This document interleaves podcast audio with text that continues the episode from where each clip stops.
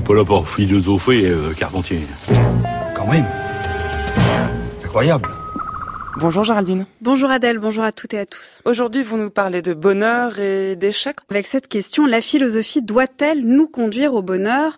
Alors que depuis l'Antiquité, les philosophes se sont interrogés sur cet état tant désiré et convoité, on constate aujourd'hui une tendance inverse, la propension des philosophes à se questionner sur l'échec.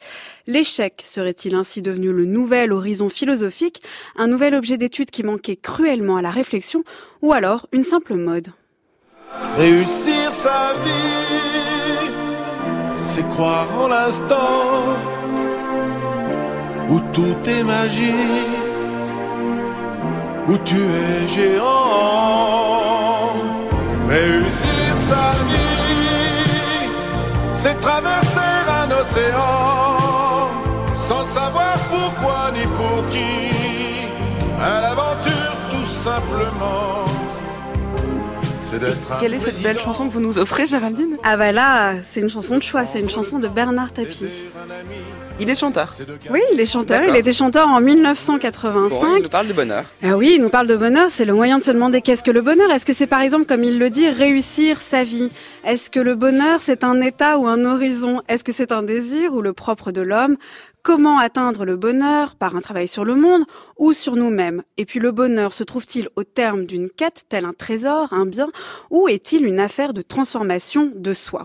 Alors ces questions sur le bonheur sont tout à fait classiques. Épicure, Spinoza, Kant et beaucoup d'autres y ont réfléchi.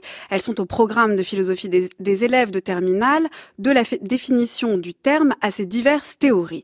C'est comme si le bonheur était la finalité de toute vie, passant à côté de tous ces moments médiocres ou ratés qui la rythment, hélas plus souvent, et sans lesquels le bonheur aurait surtout moins de saveur.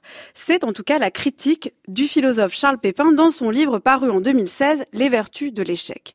Et ces questions classiques sur l'idée du bonheur ont aussi pris une tournure quotidienne et beaucoup moins réflexive. C'est la critique cette fois-ci de la sociologue Eva Illouz. Cette idée du bonheur s'est mise au service du pouvoir, c'est-à-dire au service des États, au service de l'armée, au service euh, des multinationales comme euh, Coca-Cola et a créé euh, des moyens finalement pour rendre la population, c'est-à-dire les citoyens, euh, plus contents, contents de leur expérience, sans vraiment euh, leur permettre de se poser des questions sur la nature même de leur situation euh, sociale et économique.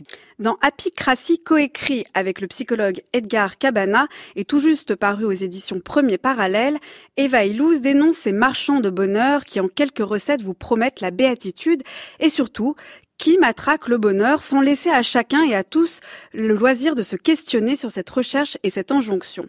D'où cette vague de réflexion et de réflexivité des penseurs aujourd'hui demandant qu'est-ce que le bonheur, certes, mais pointant surtout ce problème, à quoi bon le bonheur?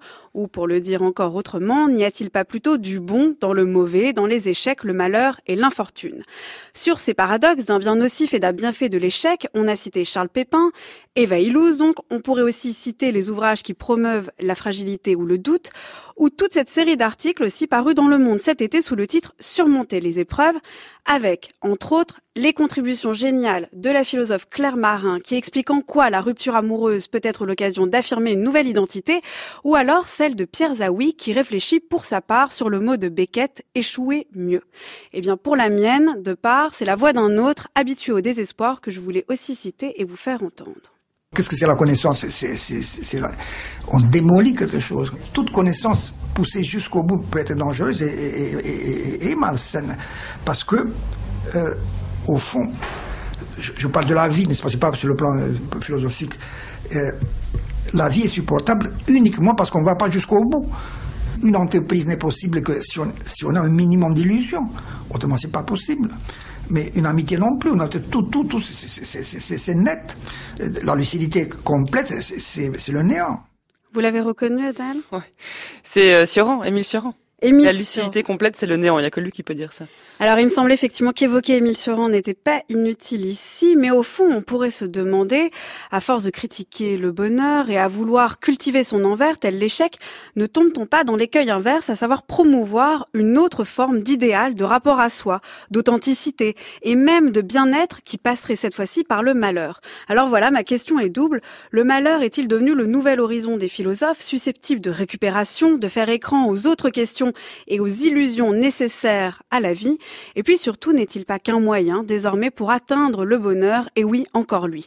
C'est une question double, mais surtout éternelle. Est-ce à la philosophie de nous conduire au bonheur et même en passant par le malheur? Je ne sais pas si la philosophie rend plus heureux, mais en tout cas, les, auditeurs pourront se faire euh, leur propre opinion en lisant les ouvrages que vous nous recommandez. En lisant donc Charles Pépin, Les vertus de l'échec, et puis Eva Illouz, il y a aussi euh, Apicratie qui vient donc euh, de paraître. Merci. Et puis écouter du Émile Sioran ou en lire. Voilà, et réécoutez votre chronique en ligne sur le site du journal de la philo.